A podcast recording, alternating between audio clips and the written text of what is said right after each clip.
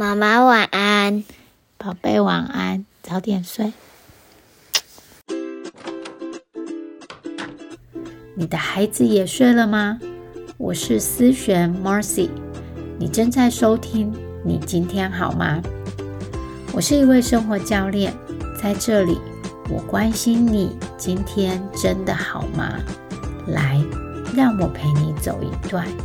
Hello，欢迎你来到你今天好吗？第二十六集愤怒下集，对家人充满耐心背后的真相。平稳妈妈是怎么做到的？我们这周延至上周，我们上周提到，我们的愤怒是来自于第一个我们的想法，好，第二个就是我们的需求没有被满足，第三个是我们没有足够的技巧来面对我们的生气，那第四个来自于压抑和羞愧自己。所以这周我们要看，哎，这个充满耐心背后的真相，我们到底是怎么可以有平稳，不要有生气、愤怒这个情绪是怎么做到的？那首先我要跟你说，有愤怒、有生气的情绪，不代表你是一个不好的妈妈或不好的配偶，只代表你是很习惯用这个方法，或者你只知道用这个方法来表达你自己而已。那我想和你分享几个方法，就到底要该怎么做？那你可以试试看，如果你觉得喜欢、很适合你，你就可以拿起来用用啊。如果你你觉得不适合你、不喜欢，你就跳过哦。当我们生气的时候，其实我们常常太专注在孩子的行为上面了。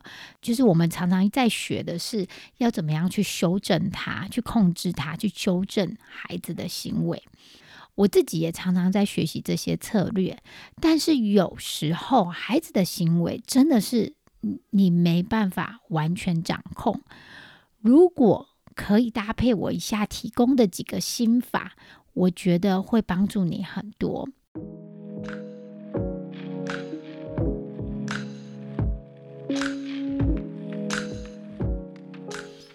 那我我常常会把这个愤怒哈想象成我们在做捷运，那个终点站是愤怒，在没有觉察之下，就好像是我们就坐在这个捷运上面，就一直坐一直坐，我们没有动，我们也没有下车的意思。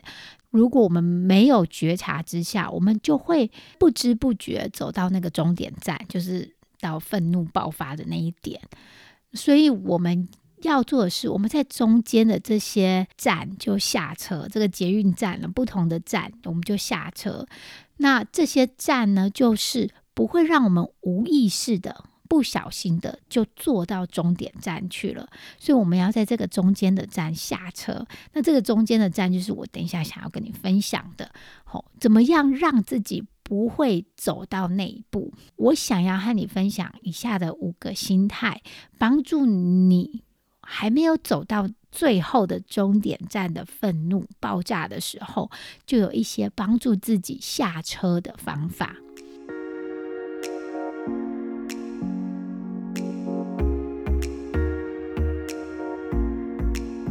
第一个，觉察自己的怨怼。怨怼是一个很有力量的燃料，它会让你不断的往愤怒更靠近一点，往爆炸更靠近一点。我常常在想，这个痛苦其实来自于现实和期待的差距。我们不想要接受现实，很抗拒这个现实，这什么意思？痛苦来自于我一直希望小孩不要有这些行为，或者是老公。可以改变，多做一些什么，或者是啊，我的生活不应该如此，这些痛苦嘛。但是我们要怎么和现实争吵，你都会输，因为现实就正在发生。譬如说，昨天我就看见我的女儿把马桶刷拿出来挥舞，拿在头上这样挥舞。水呢还滴在厕所的地板上，我当下看到没昏倒，那种深深吸了一口气，就是告诉自己我很安全，他也是安全的，没有人有生命危险，然后我可以处理的，这是我每次都告诉我自己的，就是我很安全，他很安全，帮助自己不会在战或逃的那个状态之下。好，回到怨怼，就觉察自己的怨怼。当我们一直觉得这件事情不应该发生的时候，或者是这件事情应该要怎么发生，或者是不是你想要的样子发生的时候，我也没有说哦，你你就接受全部不做改变。我们当然可以提出要求，我们可以很清楚的知道，我现在的怨怼，我现在的情绪生气，都来自于我对孩子、先生、家人的期待。譬如说，我期待呃长辈不要对我唠叨，期待老公会自动的做家事。与其把心思放在对别人的期待，他应该，他不应该，这件事情不应该发生。我们可以把自己的要求表达明确。有时候其实不是对方不合作，是我们不明确。我们不能不说，身为孩子的主要照顾者，我们常常保留了很多信息没有表达清楚。那很多人就会说：“哎，你很讨厌、自私哦！每次请你带小孩去游泳，你就忘记时间。”好，这是我昨天在游泳池，这个妈妈就开始和我说她家里的事情。其实，好，这种事情要蛮常发生的。就是虽然大家不常和我说八卦，但是很多人会找我讲他自己心里或家里的事情。我们也可以这样做，就是我清楚的表达自己。好，先是情绪。好，我现在很累了，或者是我很挫折。那我希望你也加入这个呃带小孩的行列。那常常我会这样说：，哎，晚餐时间是我最忙的时候，我希望你可以回家帮忙。哎，但是这也不明确啊，晚餐时间是几点呢？我的晚餐时间是五点半嘛，因为我正要准备呃晚餐的时候。可是呢，我的老公却觉得是六点半，因为那通常是他吃晚餐的时候。那带小孩也是，我想象中的带小孩是，哎，我带他们阅读啊，玩桌游啊，出去走走啊，有一些 quality time 有品质的时间。但是呢，另一半可能认为带小孩是，哦，有呼吸就好啊，或者是带小孩打电动之类的。我们的要求或我们的请求要明确，他并不是不帮忙，而是我们认定的，呃，我们认定的东西不一样而已。所以，第一个觉察到你的怨怼，并提出明确的要求，讨论和互相妥协这样子。所以，我现在要你练习，并且写下，就是嗯，很明确的，我现在觉得怎么样？你就想一个情境，好，你需要帮忙的情情境，或者是会让你当下感觉到怨怼的这个情境。好，写下，我觉得怎么样？点点点，我需要。点点点，你可以帮忙什么？点点点，好，非常的明确，好，让你自己不要落到这个怨怼的状态之下。OK，第二个，第二个心态是什么？不用惊讶。刚刚讲到，很多时候怨怼来自于对孩子、先生、家人的期待，痛苦来自于现实和期待的差距。我们就不想要接受现实，抗拒现实。有一个朋友告诉我，晚上孩子睡觉的时候，他就是不睡觉，平常不喝水，但是到了晚上关灯以后，就要跑出来第二十次喝水和尿尿，让这个朋友很生气。那我就问啦，为什么讲的好像第一次听到一样呢？如果我们平常是这样，是如此，他一直以来都是这样，那么我们就期待他会出来二十次啊。甚至我会告诉我自己，他可能会出来第二十五次，所以这个不要惊讶的方法就是期待他会和平常一样，这样我们就算是一种接纳了对方的行为，接纳了孩子会跑出来睡觉前会跑出来很多次的这个行为，而不是一直抗拒孩子的行为。这样，同样面对家里其他人。譬如说，先先生的袜子没有放进洗衣篮，孩子手足之间会争吵，或是家人会很多嘴，这个管很广，给很多意见，都是一样。我们不用惊讶，只要深深的吸一口气，告诉自己：哎，我不需要惊讶，他们就是如此，接受他们是如此。哎，不代表你自己不能提出需求哦。接受孩子跑出来二十次，不代表我不提出他不要再跑出来的这个要求，或者是不代表我就不提出说，哎，先生，你把袜子放进洗衣篮里面。这只是代表我们有好多情绪想法当中，我们把其中的一层放下来了。这一层就是他不应该这样子带来的抗拒的不舒服感的的情绪，我们把它放下来。所以不用惊讶，对自己说：“对啊，他真的就是如此。” And it's okay，我不用太惊讶，他就是这样子。好，第三个，建立玻璃墙，把对方的情绪留给对方。我非常喜欢这个方法，我甚至会让自己视觉化，想象真的有一个玻璃墙壁在我的面前，真的。身体做出这个动作，就是往外推的动作，就是我前面有一个玻璃透明的玻璃墙，然后把呃我的手往外推。这是什么意思？家人的情绪、孩子的情绪就留在他们身上就好。呃，透明玻璃墙是指我看得见他们，我但我的情绪不要被影响。其实很多的我们从小因为要适应，所以很容易把家人的情绪都拉在自己身上。爸妈的烦躁，好像自己要跟着做，或者是呢要解决这个所谓的问题。只要照顾好他们的情绪，就不会威胁到我和他们的关系。好像不让他们生气，我就会比较被喜欢。OK，这是小时候。我们可能真的是如此，因为我们需要仰赖着我们的父母亲，好，所以我们会需要看人的脸色，我们会需要呃照顾他们的情绪，好，让他们的情绪开心了，那我就不会被这么讨厌，就不会威胁到我跟他的关系嘛。但是我们现在长大了，而我们人天生其实情绪就会互相影响，所以这边的例子就是，呃，可能周末。周六周日，你和先生都想要赖床，但是你们都觉得要有一个人起床照顾孩子吃早餐这件事，所以你们就沟通好啦。好，决定一个人赖一天床。好，做这件事情难不难？对有些人来说很难。好，因为代表可能有人要改变，可能本来都是你在做早餐，那你的先生需要其中有一天提早。好，可能之前都是你起床弄早餐。但是你现在提出来了，你提出你的要求，可能会让对方觉得不方便，好，甚至会让他觉得很困扰，他可能会哀嚎啊，不要啊。假设现在是周六早上，你们本来说好周六早上是你赖床，他起床的那一天，好，所以他起床了，他可能开始哀嚎，开始抱怨，他觉得自己不想要。你不需要把这些不舒服的情绪都放进你自己的身体里面，或者有些人觉得哦，真是罪恶感，很自责。人和人之间是互相的，只要你有需求，就有可能会让其他人不方便，而这不会让你变成坏人，变成不应该把需求说出来。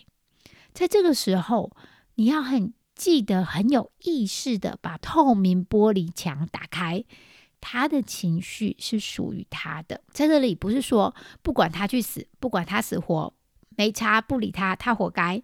这个意思是，只有你把这个透明玻璃墙建造起来，你才可以很平稳、很稳定的同理他。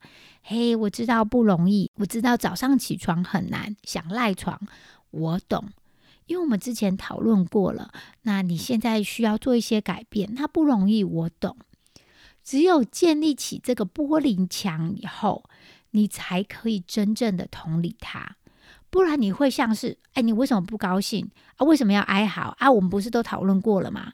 在这样的状况之下，就会变成像是抗拒。或者是否认他的情绪，或甚至你自己很 guilty，就说啊，好啦，那我来弄好了。那你就在否认你的情绪和你的需求。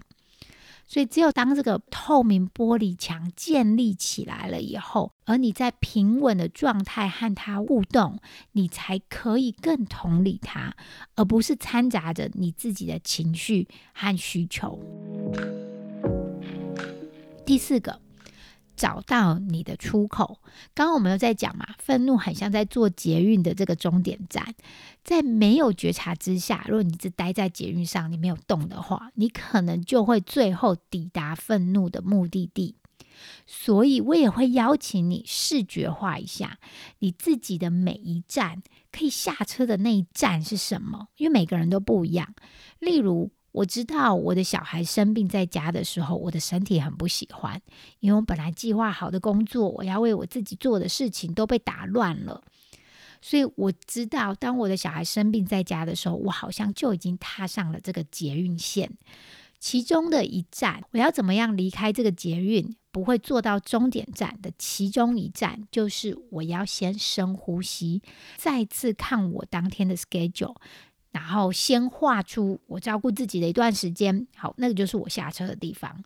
就是说，我已经看到了我照顾自己的那段时间是被保留的。又譬如说，我会在自己的手机上设立晚上七点半的一个闹钟，那个闹钟叮叮叮响了，就是提醒我要去洗澡。好，这上面真的就像是写着要去洗澡，才有好心情陪小孩。因为太多次的经验，就是特别是老公出差的时候，我一个人带小孩做功课啊、才艺啊、煮饭、收拾，还有帮忙他们洗澡。到了七点半的时候，我就是差不多要爆炸的时候，我去提醒我自己去洗澡，是一个很好的下车站，让我离开就是往终点站、愤怒的终点站走的这个下车站。我非常享受洗澡，我觉得洗澡大概是生活当中次于睡觉的第二个享受。我去洗澡是一个很好的下车站，它让我离开了这一台捷运。好，这台捷运本来要往这个愤怒的终点站嘛，它让我离开了这台捷运。第五个，找到我的冷静区，给自己空间。这个就像去洗澡一样，一个冷静的空间，就像小孩在哭闹的时候很难被安抚的时候，他们其实不需要你告诉他不要哭，他们需要的是一个安全的空间发泄情绪。你也是一样，你需要一个空间，安全的让你发泄情绪。你没有离开很久嘛？因为很多人说啊，不行啊，我的小孩太小。你只需要离开五分钟、十分钟，把会碰到危险的那个孩子，哈，baby 的话，就是放进他的娃娃床，确保他的安全，给你自己一个安全的空间。在这个空间里面，我会消化情绪，我会念这个，呃，之前有分享到的这个消化情绪的咒语，是我现在感受到的情绪是什么，我脑中的想法是什么。哦，他可以坐在我旁边。那有时候我会去打枕头，因为身体不舒服嘛。这个情绪就是身体的呃一部分，就是在身体里头，所以我会去打枕头，甚至我会大叫。情绪在身体里面，就是你做一些动作、一些行为，就是可以把不舒服的感觉放出来。等到我离开我的冷静区，我会去找我的孩子。我和他说：“哎，谢谢你刚刚给我一个空间。好，刚刚我这样做不是因为你不好，是我需要冷静，放掉我身体里面的不舒服的感觉。”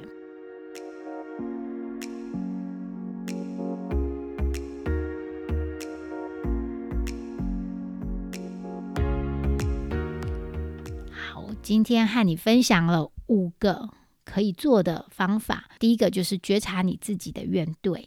然后提出明确的要求，有时候对方其实不是不想帮忙你，而是你们的标准是不一样的。那当你们讨论或互相妥协之后，好，这一次的方式没有，呃，好像有点失败。那我下一次就知道我要怎么样更明确。好，第二个就是不用惊讶，好，就对。对自己说：“对啊，他真的就是如此，他每一次都是如此，我不需要一直去抗拒，他就是这样。好，他真的是如此，哎，it's OK，我不需要太惊讶。然后第三个，建立你的透明玻璃墙，把对方的情绪留给他。当你真的建立起这个玻璃墙壁的时候，你才可以真正的同理他，而不是掺杂着你自己的情绪或抗拒、否认他的情绪。”第四个，找到你的出口。每一个人的出口都不一样，所以我会邀请你，等一下听完以后，你可以拿一张纸、一支笔，写下你的出口是什么，你可以做什么，你的出口站是什么，你把它写下来。第五个，找到自己的冷静区，给自己空间。只是小小的一段时间，你会很惊讶它带给你的影响有多大。好啦，如果你喜欢今天的节目，请和你的朋友分享，并且给我五星好评，或是留言私信给我，啊，让更多人啊找到这个节目，然后也让我可以更有动力的继续创作。我们下周再见啦，拜拜。